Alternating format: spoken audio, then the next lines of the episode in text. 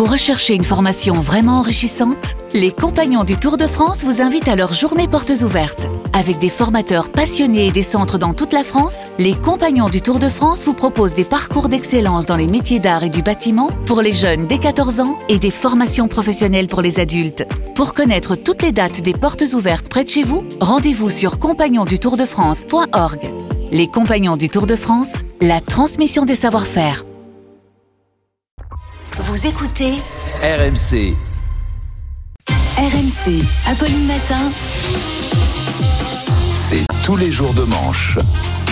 C'est tous les jours de manche. Il est 8h18 et Arnaud de Manche est avec nous. Bonjour Arnaud. Bonjour à tous. Eh bah dites donc, quel spectacle hein Ah. Incroyable, incroyable. Charles me disait hier, quand tu vois ça, tu te dis que les ouvriers sont pas morts pour rien.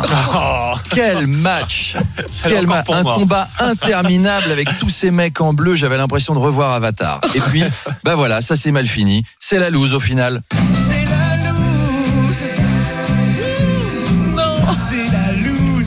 Ah non, c'est cruel. Emmanuel Macron est tout de suite venu sur le terrain pour ne pas politiser le sport auprès de Kylian Mbappé. Enfin, c'était très fort tout ça. Alors la partie avait mal démarré entre la France et l'équipe de boxe taille d'Argentine. Mm. Les Bleus ont été totalement apathiques pendant une heure. On n'avait pas l'impression qu'ils étaient en phase finale, mais en phase terminale carrément. Et puis ce doublé de Kylian Mbappé, puis triplé à 23 ans. Hein. Le gars, il a une Coupe du Monde et la finale d'une autre où il te claque trois buts à 23 ans. On n'a pas les mêmes vies. Moi, à 23 ans, j'étais stagiaire en pub, je faisais des packaging de litière pour chat. À 23 ans, Apolline, elle était pom-pom girl pour Jean-Pierre Chevènement. À 23 ans, Emmanuel Le Chypre commençait une carrière de conjoncturiste au centre de prévision du journal L'Expansion. On n'est pas Kylian Mbappé autour. Non. Grosse pensée pour lui. Cette année, il pourra pas remporter ni la Coupe du Monde ni la Ligue des Champions vu qu'il est toujours au PSG. Charles, défendez-vous. C'est pas fait encore. c'est pas fait, c'est pas fait. Mais on pense à lui. Bravo l'artiste. Et merci. On y a cru, mais bon, le marabout de Paul Pogba était peut-être plus vicieux Ah. que ce qu'on pensait. Bon, la défaite, Salaud. la défaite, elle est évidemment cruelle. Alors, je n'irai pas jusqu'à défaite, Apolline. hein. On Ah n'a pas perdu. Non. On a boycotté la victoire pour protester contre les conditions inhumaines de ce mondial. Mm. Dire que des pays comme l'Argentine, qui se revendiquent démocratiques, se targuent d'être allés au bout, de l'avoir gagné. Genre, c'est une fierté. Mm. Nous, on a eu l'élégance de faire un petit tour et puis de partir dignement. Eh ben, vive la France!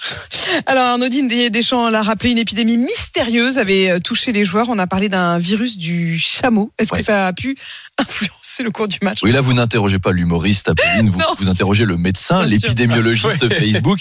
Alors, c'est possible, j'en ai parlé à notre reporter sur place, Chameau Rességuier. Et non seulement on a eu le virus du chameau, mais aussi une arthrose générale de la chatte à Dédé, qui était pas bien, donc on était mal barré. Moi, j'aurais été Didier, j'aurais, j'aurais joué le coup autrement. J'aurais rencontré les Argentins samedi pour leur souhaiter bonne chance, et tous les joueurs français leur auraient fait la bise, et comme ça, ils auraient tous été malades dimanche. On aurait été sur un pied d'égalité. Alors, il paraît que le virus s'est beaucoup répandu sur place. Le Qatar aura donc été un cluster pour une chouette nouvelle maladie que les touristes du monde entier vont maintenant pouvoir répandre dans leur pays d'origine. Le prochain confinement, c'est dans trois semaines. Voilà, je vous préviens, mais cette fois, ce sera sans électricité et sans chauffage. Merci le Qatar. Merci à eux. Et la Coupe du Monde, elle est terminée. Oui, une Coupe du Monde, on va le dire quand même très bien organisée, faut être honnête, la sécurité était impeccable. Vous avez vu aucune menace d'attentat au Qatar. Après, c'est plus facile d'éviter les attentats quand c'est toi qui finances le terrorisme quand même. Mm. C'est plus simple. Et on change de sujet. Tout à fait, parce qu'on va parler de Miss France. Samedi soir, c'était Miss France avec une très belle cérémonie. Vous avez regardé Dans le jury, il y avait un ami à nous, Dominique Besnéard. Oui, Mais j'ai pensé à vous, Arnaud. Je l'ai appelé juste après Ah. et il, il m'a raconté. C'était délicieux. Moi, j'ai pas vu le temps passer. hein. Les 9h30 de cérémonie, ça a duré une seconde. Alors que l'élection, elle a commencé le 17 décembre, elle s'est finie le 18 quand même. Alors j'ai adoré les grands tableaux de cinéma. Vous avez vu les Miss sur Harry Potter, sur Titanic, Avengers, que des films qu'on voit sur TF1. Je me suis dit, après, ils vont nous aussi nous faire les tableaux inspirés des émissions de TF1. Il y aura les Miss Massinger, déguisées en grands pingouins à paillettes, qui vont chanter ta ta yo yo. Les, les Miss qui se cassent la gueule dans le décor penché, c'est Arthur. Les Miss à qui on a rasé la tête en hommage à Nicolas Canteloup, qui doivent imiter François Hollande. Et puis alors après, il y a eu les défilés en maillot, en costumes régionaux de dix filles, les dentelles faites par Nicolas Fafiotte. Il est toujours là, lui. Apolline, est-ce que vous avez chez vous une robe de Nicolas Fafiotte? Vous seriez mirifique en Fafiotte. Les gens, ils diraient à Noël, oh, une Fafiotte de Noël. Et après, il y a eu les questions. On a eu Valérie Pascal, vous savez, l'ancienne Miss qui fait le télé-shopping, qui a demandé une petite c'est quoi être féministe?